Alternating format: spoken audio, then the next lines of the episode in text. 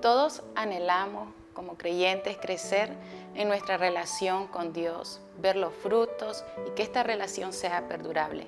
Para esto es necesario que nos congreguemos, porque hay un gran número de personas que creen en Dios y no se congregan, a como existen creyentes que asisten a una iglesia, pero no lo hacen de manera constante, no lo hacen de manera regular.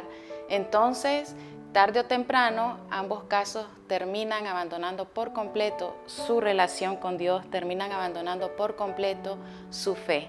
Hebreos nos habla en el capítulo 10 del verso 23 al 25 Mantengámonos firmes sin fluctuar la profesión de nuestra esperanza, porque fiel es el que prometió. Y considerémonos unos a otros para estimularnos al amor y a las buenas obras, no dejando de congregarnos como algunos tienen por costumbre, sino exhortándonos y tanto más cuando veis que aquel día se acerca.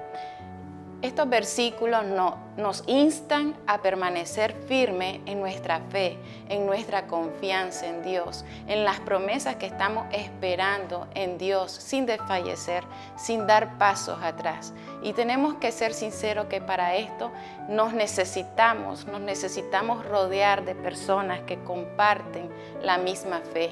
Eclesiastés habla de esto en el capítulo 4, verso 10, dice, hay del solo porque cuando cae, ¿quién le levantará?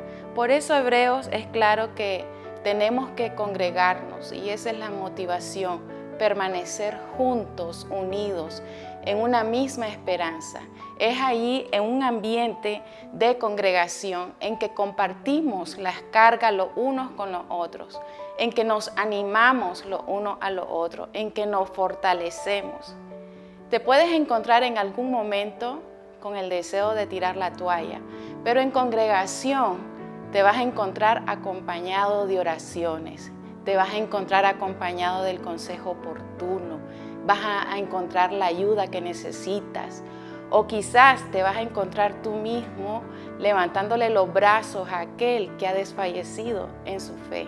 Y esto es hermoso porque sin darnos cuenta nos vamos ejercitando en el amor al prójimo, nos vamos ejercitando en la comunión los unos con los otros y vamos siendo inspirados a caminar en buenas obras. Jesús nos prometió estar con nosotros en medio de la congregación.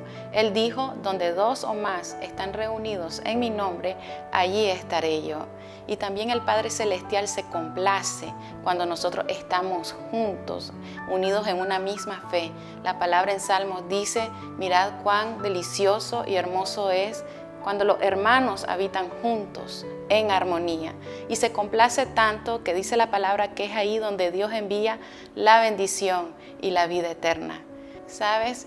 No te estoy motivando a que busques una iglesia perfecta, porque no la vas a encontrar.